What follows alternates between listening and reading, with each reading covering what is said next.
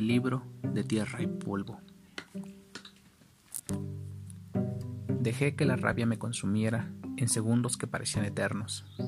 Pero, ¿cómo dejar pasar esa oportunidad? Siempre la desdicha de una familia, el clavo roto de una silla remendada muchas veces. Tal vez debía ser más. Él, como muchos otros, creyó que esa figura frágil sería fácil de corromper. Lo que él no sabía es que ya estaba roto, de unas mil maneras diferentes. ¿Qué más daba una herida más en el alma o tal vez otro pedazo de corazón en la basura? Aún así, él quiso sacar al errante de otro cielo.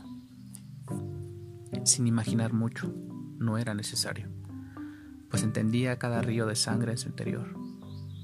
Podía ver tras la piel cada órgano, cada latido de su putrefacto corazón bombeando vida. Diría que sentí lástima, pero disfruté cada grito y alarido pidiendo ayuda, cada lágrima de sus ojos creyendo que la ablandarían mi ser. Qué tonto. Nada podría hacerme más feliz que el sudor brotando de tu piel. Cada que miras aquella fina pieza de metal perforar los diminutos músculos que pensaste que me harían daño. ¿Dónde quedó esa habilidad? ¿Crejías cada vez que humillabas mis pasos? ¿Y reías a carcajadas como si fueses dueño del mundo? ¿Dónde quedó ese poder, esa fuerza? Dime, ¿has sentido esa desesperación de buscar a la persona que amas y pedirle perdón por las veces que le hiciste daño?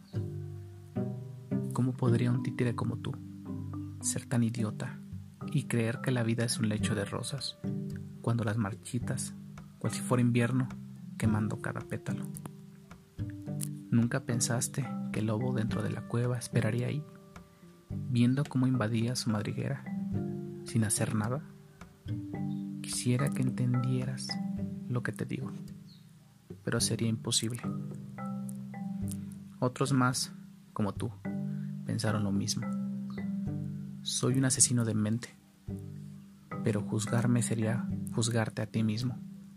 Tú, que asesinas con las palabras a otros, dañas con tu sola presencia enfermiza al resto, y no contento con tu mediocre ser. Quieres hacer igual a todos.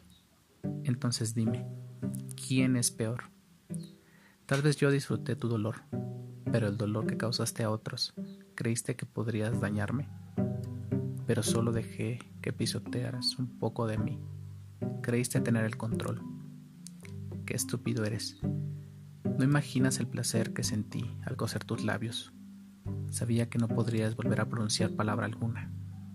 Eso me satisface tan elocuentemente que desearía volver a meter esa aguja oxidada entre tus párpados y ver fluir esa coloración carmesí, cuyo olor invade mi nariz, esa fragancia tan peculiar que enmudece mi mente y calma su ansiedad.